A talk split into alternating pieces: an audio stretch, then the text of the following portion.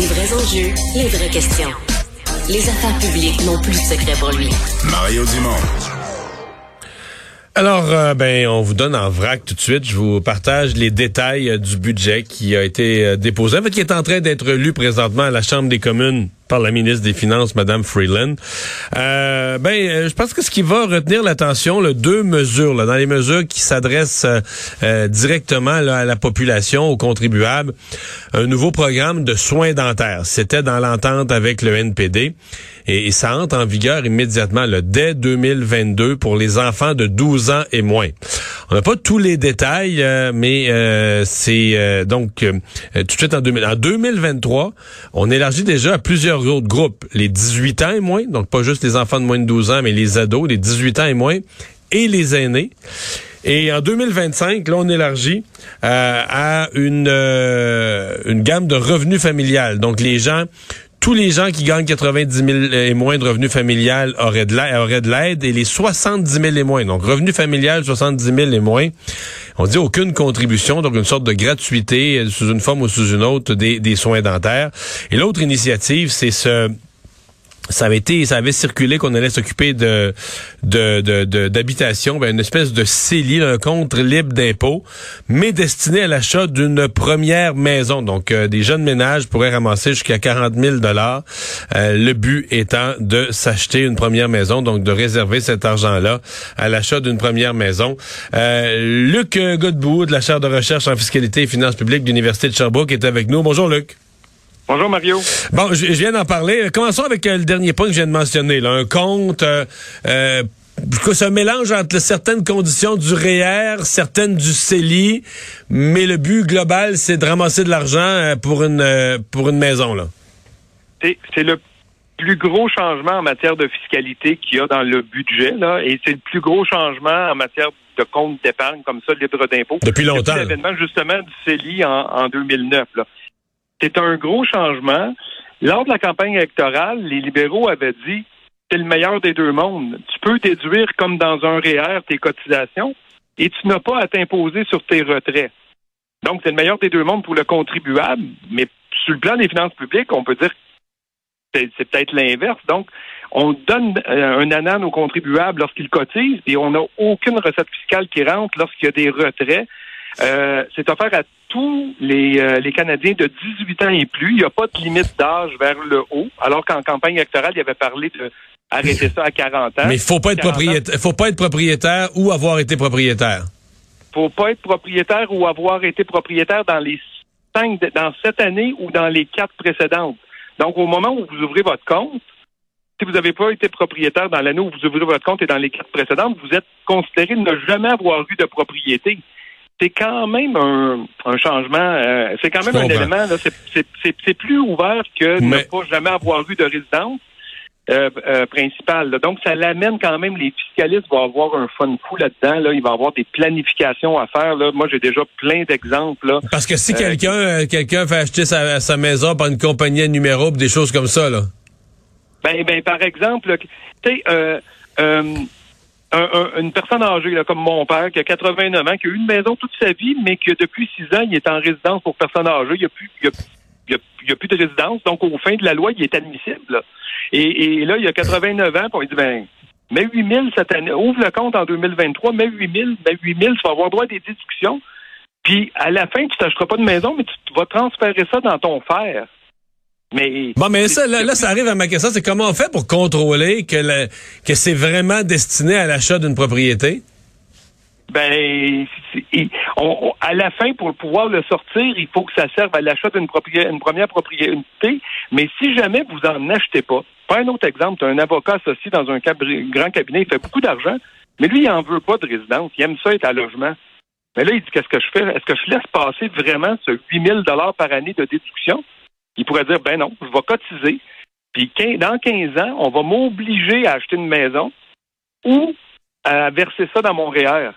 Mais mettons qu'il avait déjà cotisé le maximum à son REER, on vient lui permettre de cotiser plus à son REER que ça n'aurait été possible par ailleurs, ou de s'acheter une maison et de la revendre un mois plus tard, puis d'avoir toute libre d'impôts qui se sera accumulé dans ce compte-là.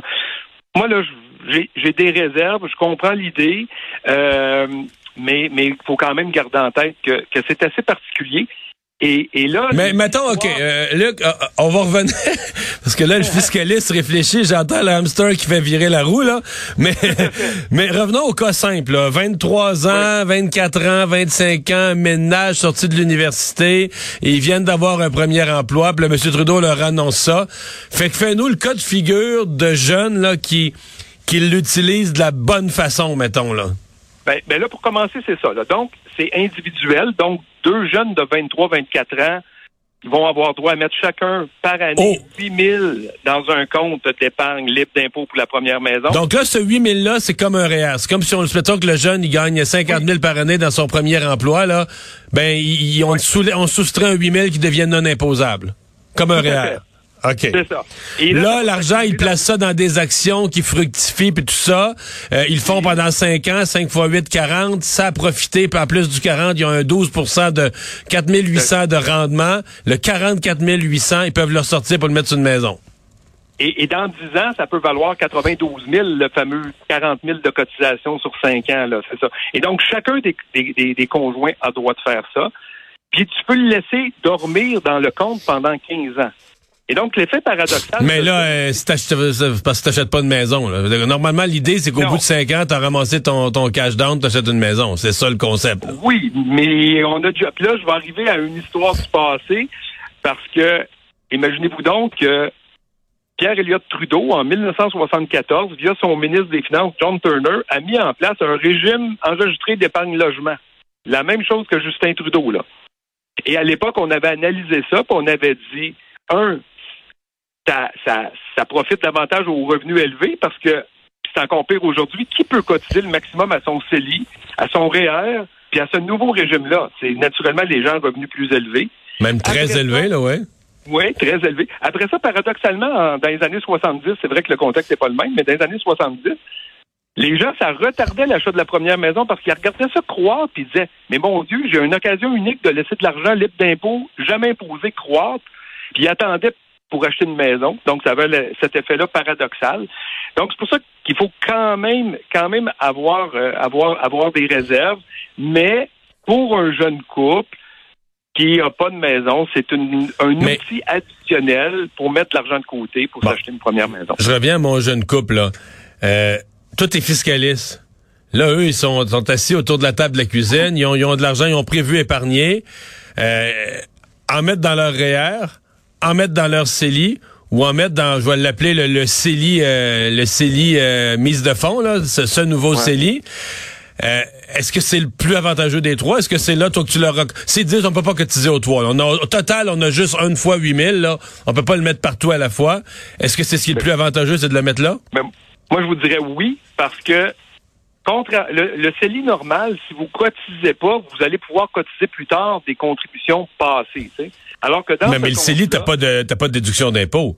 Tu mets dans ton CELI de, l'argent après impôt. Tes, tes gains, tes rendements sont pas imposables, mais t'as pas de pas de déduction à la, au moment de la mise de fonds. Non, mais si j'ai 18 ans cette année puis je cotise pas, l'année prochaine, je vais avoir le double, le droit de cotiser le double, puis l'année d'après le triple. les, les, les cotisations sont cumulatives. Sont cumulatives et ce n'est pas le cas dans ce compte-là. Donc, si vous ne mettez pas 8 000 cette année, vous n'avez pas droit à 16 000 l'année prochaine. Là, ça va être oh, oh, oh, 8 000 par année. Je comprends. Non cumulable, maximum 40 000. Puis j'ai dit cette année, c'est pas vrai, là, parce que le compte va naître en 2023. Là, donc, c'est à partir de l'année prochaine. OK. Mais moi, je dirais que pour un jeune couple, si on a un seul 8 000 à mettre, c'est mieux de le mettre dans, puis qui ont l'intention de s'acheter une maison, c'est mieux de le mettre dans ce, dans ce compte-là. Parce que tu as le meilleur de, tous les mondes. Un mot sur les, soins dentaires. Ça commence tout de suite cette année, celle-là, pour les enfants de moins de 12 ans. Oui, oui, non, ça commence beaucoup plus vite qu'on pense. Effectivement, suite à l'entente avec le NPD, cette année pour les enfants de moins de 12 ans, l'année prochaine pour les 18 ans et moins et les aînés. Et en 2025, ça va être pleinement implanté. C'est le plan, là. Et, euh, Mais est-ce que, par exemple, pour les enfants de moins de 12 ans, est-ce que c'est le fédéral qui paye le dentiste au complet? Je sais qu'il y a déjà un programme au Québec. C'est pas, pas clair pour moi de quelle façon ça va, ça va agir, là. Ben là, je pense qu'il y a beaucoup de négociations encore avec les provinces à faire, là, mais c'est admissible uniquement aux familles qui ont un revenu familial inférieur à 90 000 Donc, il faut, faut, faut, quand même garder ça en tête. Puis lorsque ça sera pour les adultes, là, donc ça va être euh, une personne seule de 70 000 et moins qui va qui, qui, qui, qui, va pouvoir bénéficier de ça. Mais, mais là, c'est clairement dans la ligne où c'est une promesse du NPD. L'alliance NPD Parti libéral permet de mettre ça dans ce budget-ci. Euh, Mais on sait, est-ce qu'on sait ce que ça paye? Est-ce que, est-ce que le but c'est de payer, mettons, un nettoyage par année, deux nettoyages par année, un examen, euh, euh des caries euh, Non, il manque, il manque, il manque effectivement de détails. on n'a pas de détails, hein? Non, c'est ça là. Mais, mais je présume que tout. Peut-être les, les, les, les, examens, ça peut être un par année ou, mais les autres, dès, dès qu'il y a des vrais là, des, des, des travaux d'urgence, des, des, plombages et tout ça, d'après moi, ne doit pas être limité. Euh, ça, ça, doit être ça doit être entièrement couvert. Là. Hmm. Bon, euh, dans les autres, d'abord sur la question du déficit. On n'est pas dans le, on n'est pas dans l'orgie de dépenses. Est-ce que je me, je me trompe? Je l'ai pas étudié en détail, mais j'ai vu les grands chiffres et on a même le sur cinq ans, on revient, on vient pas à l'équilibre budgétaire, mais pas si loin. À vrai dire, dans 2026-27, on a 8,4 milliards. C'est quasiment à l'équilibre, ça. Sur le budget du Canada, 8 milliards de déficit, c'est minuscule.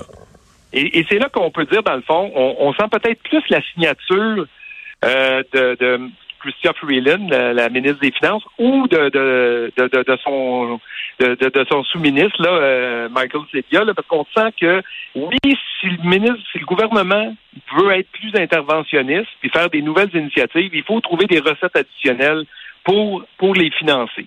Et là, c'est là qu'on voit l'équilibre. Là, euh, au net, dans ce budget-là, il y a 31 milliards de nouvelles initiatives sur six ans. Je rappelle que dans le budget du Québec, à lui seul, il y avait 22 milliards d'initiatives au Québec seulement sur cinq ans. Là. Donc, on voit que quand même, euh, il y, a, y, a, y, a, une volonté de pas trop intervenir. Et si on intervient, d'aller chercher des recettes fiscales additionnelles, qui nous envoie un signal que l'équilibre avec un peu de volonté dans cinq ans, on l'a. Puis, clairement, du côté du ratio dette-PIB, le, poids de la dette dans notre économie, il est également, lui, en, assez bonne diminution, là, passant de, de 46 à, 41% encore une fois, sur 5-6 ans.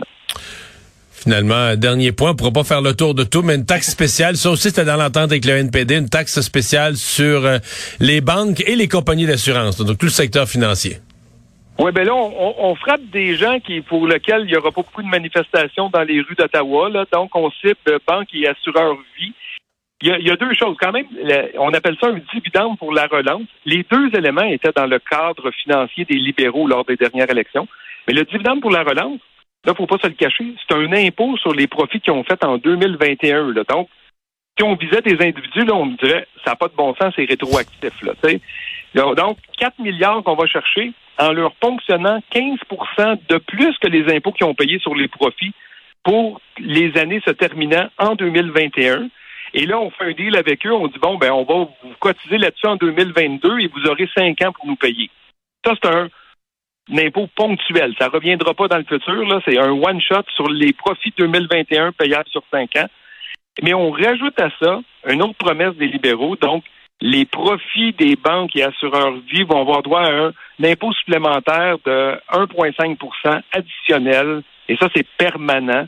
Euh, et on enlève le premier 100 millions de profits dans leur groupe qui font, puis c'est l'excédent qui va être assujetti à cet impôt spécial de 1,5%